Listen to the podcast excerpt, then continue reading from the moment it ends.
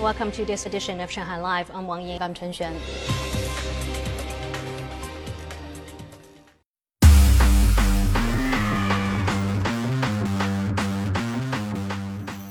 The 31st Summer World University Games opens here tonight in Chengdu and runs to August 8th. Chengdu is the third city in the mainland to host the Summer Universiade, following Beijing in 2001 and Shenzhen in 2011. So I've got the media pass and the ticket for tonight's ceremony, so I thought I'd bring you along.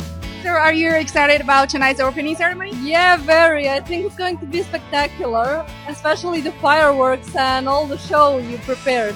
Is this your first time to be here in the city? Yeah, it's my first time actually in China. It's my second time in China because I've been here for Shenzhen Universiade in 2011, like 11 years ago. What, what do you think of the um, service and facilities here?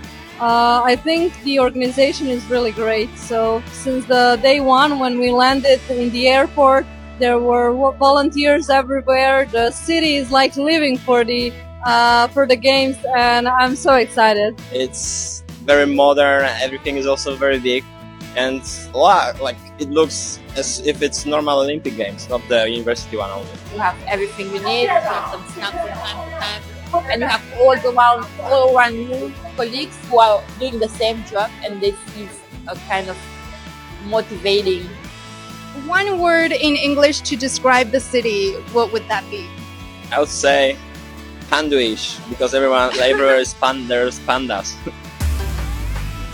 this is rongbao the mascot for this year's games rong is another name for chengdu the city is the hometown of giant pandas Rongbao was based on a giant panda named Zhima who lives in the Chengdu research base of giant panda breeding. Zima. Zima. And they also decided to paint his face Sichuan opera style.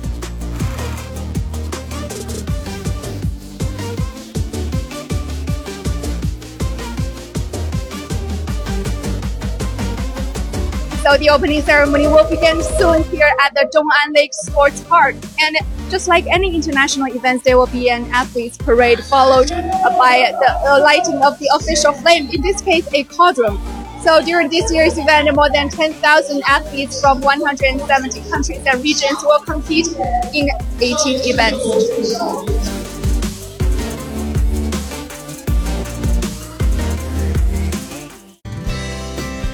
The slogan of this year's event is 成都成就梦想 or Chengdu makes dreams come true.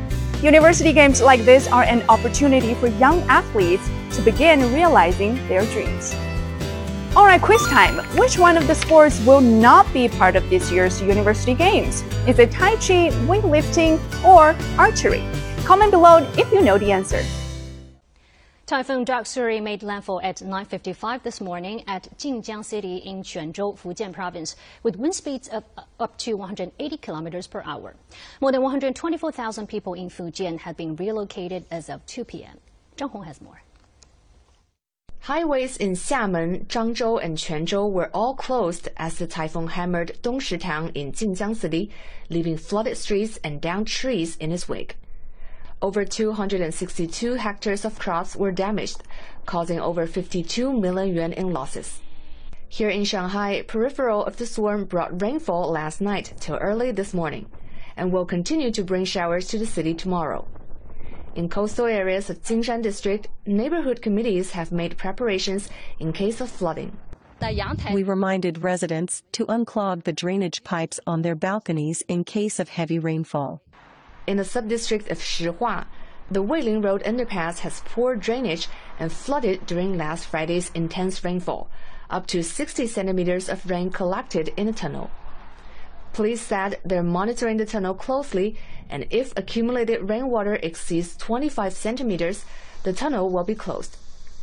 The Shanghai Meteorological Bureau said as the Doksuri tracks farther north, its intensity decreases, as well as its impact on Shanghai. Although Doksuri's impact on Shanghai is light, another storm spun up in the last 48 hours.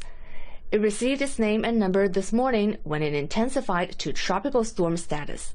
The forecasted route by various agencies show the number 6 tropical cyclone Khanun is headed for the east coast of China. but due to the change of subtropical high pressure and other factors, uncertainties still remain. We're continuing to monitor the situation. Shanghai managed to thread the needle in terms of Doksuri's outer rain bands for most of today, but showers are expected tonight and tomorrow. Zhang Hong, Shanghai Live. With the esports industry gaining in global reputation, the idea of putting together a global esports community is a major focus at this year's annual World Esports in Shanghai. Our reporter Zhang Shixuan has been looking into the development of the esports industry and finds China has several important advantages in the market.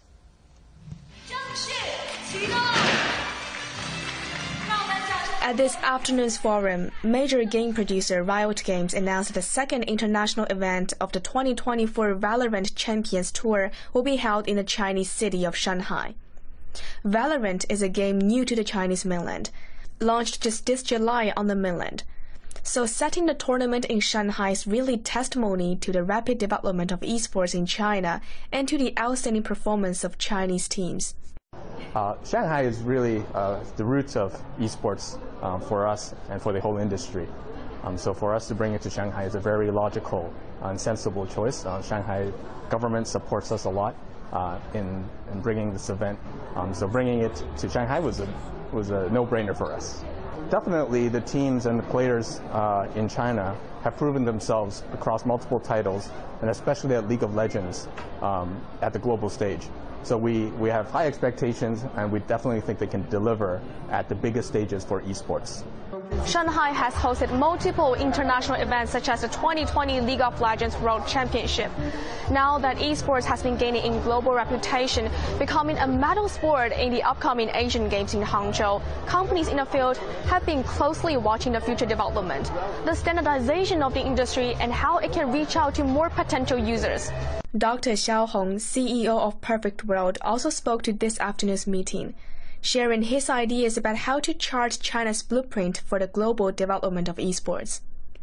You know, to put everybody into an Asian game platform, you know, there has to be a standardized processes in terms of equipment, in terms of you know, how to organize them in terms of, you know, the team development, you know, how to collaborate, how to manage the whole sports like process. So this standardization process will help, the uh, esports in, in the later time in the future uh, would be uh, standardize the whole industry. On the stage of Asian Games, there are a lot of traditional sports lovers would have an opportunity to really, you know, look at the esports, and we should be able to attract a lot more new new viewers and new esports participations. Experts say the inclusion of esports in the Asian Games is a promising sign of the industry's significance here. Though of course there's always room for future development. We can clearly see that in China's esports development, one of the most important advantages is people we have huge number of users. And also, we have obvious advantages in hardware, network and city infrastructure construction. But in terms of project R&D and the whole environment, compared with some cities in other countries, we have long way to go in close connections with college education and the tie with traditional sports. 更为的紧密。那我们在这一点上呢，还有很长的路要走。 A fresh report released in Shanghai showed that in the first half of the year, China's esports industry saw sales revenue of almost 65 billion yuan, a year-on-year increase of 1.2%. And that figure didn't include revenue from esports live streams, club operations, and tournaments. The upcoming Asian Games is expected to give the industry another good win. Zhang Shixuan Money Talks.